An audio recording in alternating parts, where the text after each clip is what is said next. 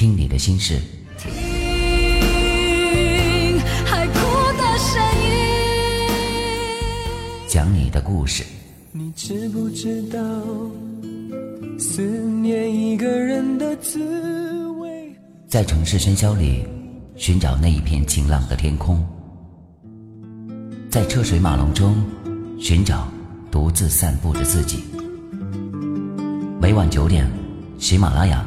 又是不眠夜，我说，你听，我说，你听，听，听，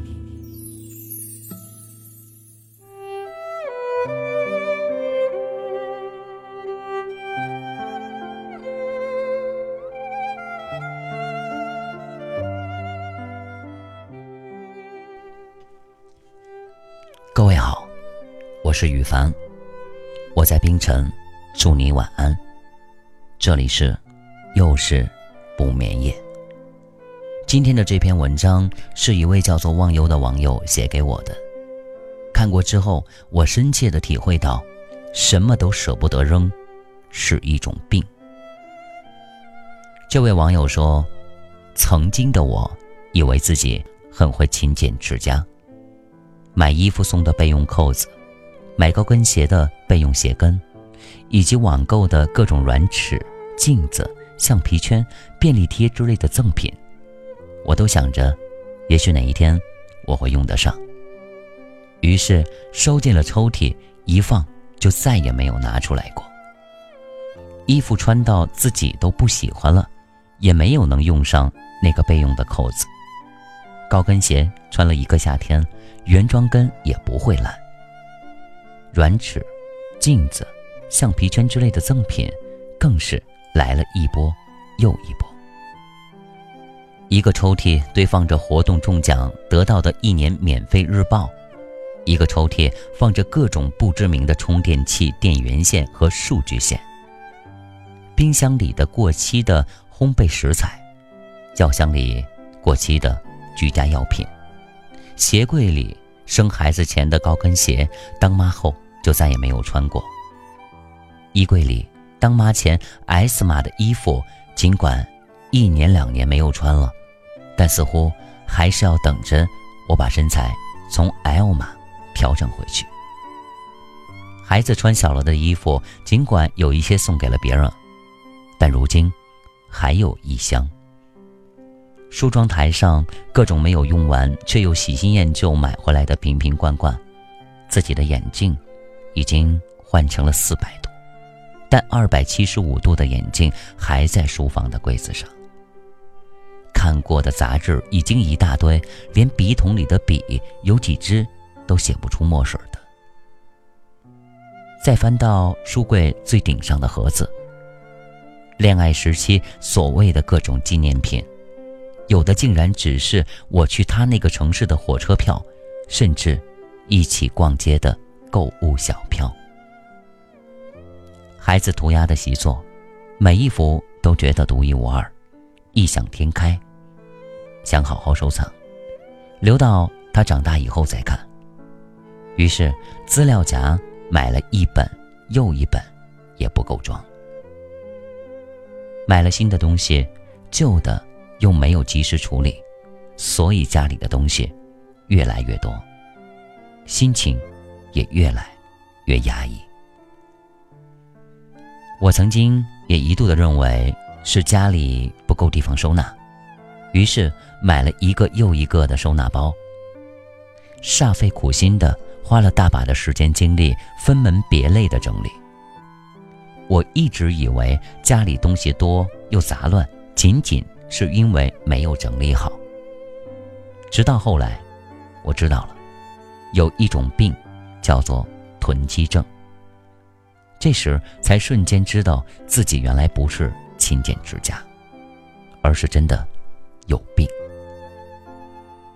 山下英子在《断舍离》这本书里说：“不用的东西充满了咒语般束缚的能量。”这些在居住环境里放了好几个月，甚至放了好几年的东西，只不过是因为不是生鲜食品，所以才没有烂掉。但是如果从机能上来说，他们早已经腐烂了。置身于这样的环境中，就几乎等于住在一个垃圾存放室。住在一个充满了咒语般束缚能量的垃圾存放室，人怎么会觉得心情舒畅呢？可是，为什么要把这些垃圾扔掉这么困难呢？山下英子认为，扔不掉东西的人，可以分为三种：一是逃避现实性。没时间待在家里，也没办法收拾屋子，找各种各样的事儿让自己忙碌起来。反正家里乱七八糟，也更加不想待在家里了。二是执着过去性，过去的东西非收着，留着当宝贝，留恋过去的幸福时光。三是担忧未来性。囤积的东西主要为将来不知何时会发生的事情着想。才发现曾经的自己既执着于回不去的过去，又焦虑于不可知的未来。总之，就是成功的让自己没有全心全意的活在当下。有病就得治，先是从源头上控制买买买。这个对于大多数女人来说，还真的是有一些困难，特别是对衣服、鞋包、护肤品之类的东西。现在，我会克制一下，护肤品真的快要用完了之后再买，换季不用的、能擦手、擦脚、擦身体的，尽量不浪费。衣服、鞋子买一件进来，同时也要清理一件出去。实在买了不合适又不能退的，转卖或送人都可以。还有一个办法就是，买之前放购物车冷静几天。如果过些天你看到了之后还是很喜欢的话，那就买。我发现有些东西，过几天再看，已经不对眼了。除了控制好不随便的买买买，也要对现有的物品。进行扔扔扔。先是对那些绝对不会用到的，也没有多少利用价值的东西下手，通通打好包，放到楼道垃圾箱，任凭小区保洁阿姨处置。比如那些小赠品、备用扣之类的，过期的报刊杂志、坏的家电也都整理出来，叫回收人员上门收走。不再适合的东西。再喜欢，也要放手。能送人的送人，能捐赠的捐赠。有一件我很喜欢的连衣裙，记得当时刚生完孩子，只能穿大码。有一次穿去上班的时候，有一个同事也非常的喜欢，又不好意思买跟我一样的。后来没多久，我的体重就轻了一个码，穿着有些宽大。于是我委婉的表示要把裙子送给同事，希望他不要嫌弃。没想到他真的特别喜欢，后来还经常穿着来上班。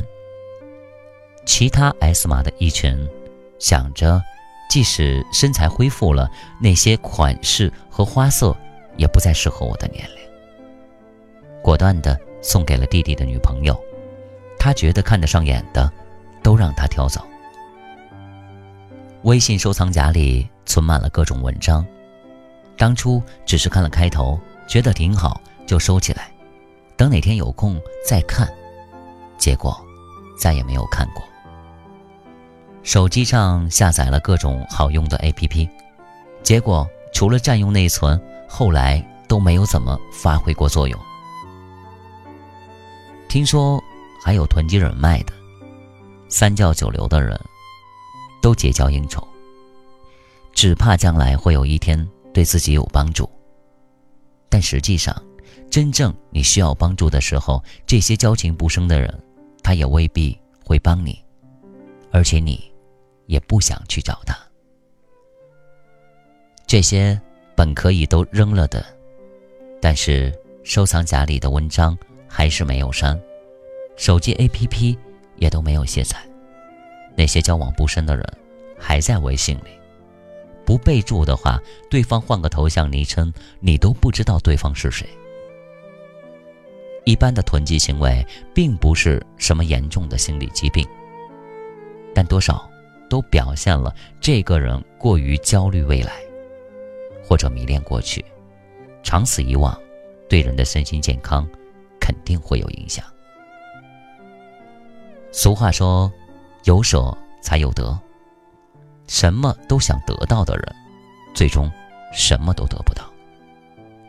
清理掉一些家里用不上的东西，换回一个舒适整洁的居家环境，让每次回到家的时候都感觉更美好。